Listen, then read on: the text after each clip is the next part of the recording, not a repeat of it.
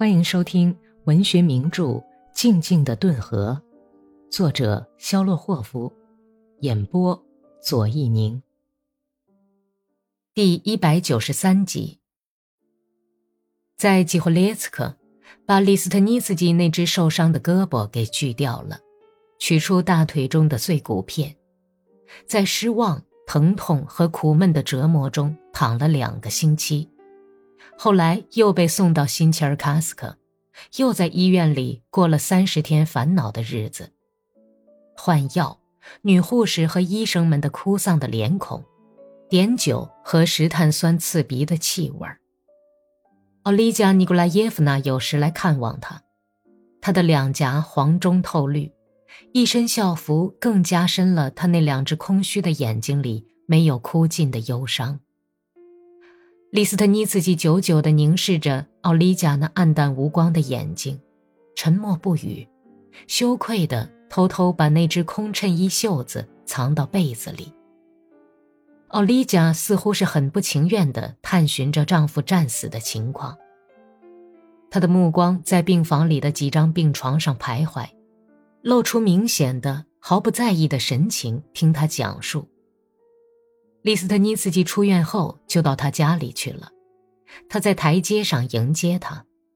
当利斯特尼斯基低下剪得短短的白色全发的脑袋去亲吻奥利加的手的时候，他把身子扭了过去。他仔细地刮过脸，身上穿的那套漂亮的保护色弗列奇式的上衣依然是那么笔挺，只有那只空荡荡的袖子令人望而生畏。缠着绷带的半截胳膊在衣袖里痉挛地摆动着。他们走进屋子里去，利斯特尼茨基没有坐下，就开口说：“鲍里斯在去世以前请求我，嗯，要我答应，叫我好好照顾您。我知道，您从哪里知道的？从他最后一封信里。嗯。”他他希望我们能共同啊，呃，当然，这只能在您同意、您愿意跟一个残废人结婚的情况下。我我请您相信，现在来谈我的仰慕之情，听起来一定很不，但我是诚恳的希望您得到幸福。利斯特尼自己的窘态和充满激情的话，使奥利加非常感动。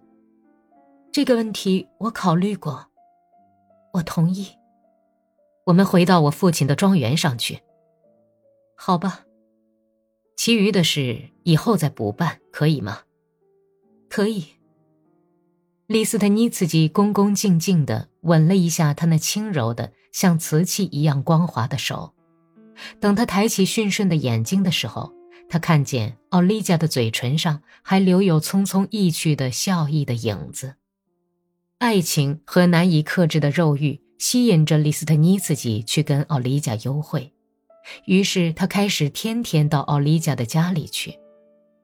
疲于战争的心灵向往起神话中的生活，独自一人的时候，则像古典小说里的主人公一样思考问题，耐心地在心中发掘那种自己对任何人从未有过的高尚情感，也许是想用这种感情来掩盖。美化那种简单的、赤裸裸的情欲，可是神话的一只翅膀一触到现实，立刻就发现，不仅是性欲冲动，而且还有一条看不见的线，把他跟这个偶然站到他生活道路上的女人绑在一起。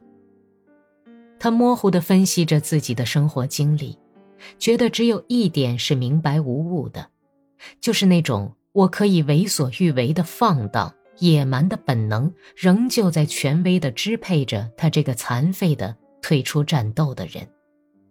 甚至在奥利加遭受重大不幸、悲痛欲绝的时刻，由于受到对戈尔恰科夫的极度的强烈煎熬，他疯狂地想要阿丽加，急不可待。生活像急流中的漩涡，奔腾澎湃。闻过火药味的、被昨天发生的事件弄得耳聋目眩的人们，拼命的、贪婪的在享受生活。今朝有酒今朝醉。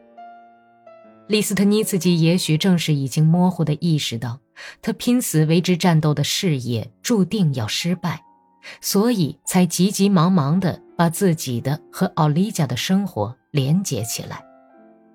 他给父亲写了一封长信，说要结婚，不久就要带着妻子回到雅各德诺耶去。我已经尽了自己的天职，我本来还可以用一只手来消灭这些正在造反的恶鬼。消灭这些俄罗斯知识分子曾为他们的命运伤心哭泣了几十年的该死的人民，但是说实在的，现在我觉得这是毫无意义的。克拉斯诺夫和邓尼金不和，两个阵营内部也在互相陷害、倾轧、卑鄙、龌龊。有时候我简直难以忍受。结局如何呢？我将归去，用现在仅存的一只手拥抱您。和您一起生活一个时期，作壁上观。我已经不成其为一名士兵，不论从肉体上和精神上，都是个残废人了。我疲倦了，要投降了。大概这正是我急于要结婚和找一个平静的港湾的原因。他用伤感嘲讽的语气结束了家信。他决定再过一个星期就从新切尔卡斯克启程。在动身的前几天，利斯特尼斯基索性就搬到戈尔恰科娃家来了。他们同居了一夜之后，奥利加突然变得憔悴、忧郁不堪。尽管以后他还缺意满足利斯特尼斯基的要求，但是当前这一现实使他非常痛苦，心灵受到侮辱。利斯特尼斯基不理解，或者是不想理解。他们俩是用不同的尺度衡量把他们结合在一起的爱情，却又用同样的尺度衡量相互的憎恨。在动身以前，叶夫盖尼并不情愿地去想阿克西尼亚，偶尔为之，他就像用手去遮太阳一样，遮断对他的思念。但是对于这段风流韵事的回忆，竟违背他的意志，就像光线一样。越来越顽强地透了进来，这使他忐忑不安。有时他想，我不跟他断绝关系，他会同意的。但是正派人的感情占了上风，他决定回家以后跟阿克西尼亚谈谈，如果可能的话，就一刀两断。第四天傍晚，他们来到了雅各多诺耶，老将军走出一俄里来迎接新婚夫妇。还离得好远，叶夫盖尼就看见父亲一条腿艰难地跨过轻便马车的座位，摘下帽子。我们来迎接贵宾了，好啊，让我看看您。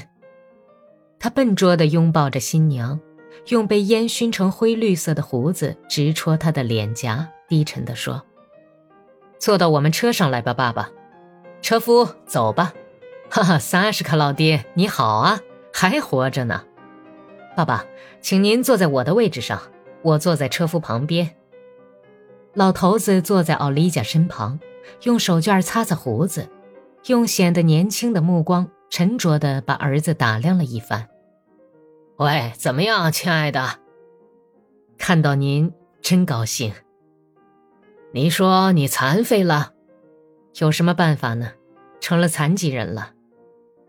父亲故意神态端正地观看着叶夫盖尼，企图以严肃的神情来掩饰自己的悲痛，不去看掖在皮带里的那只空荡荡的草绿色军服袖子。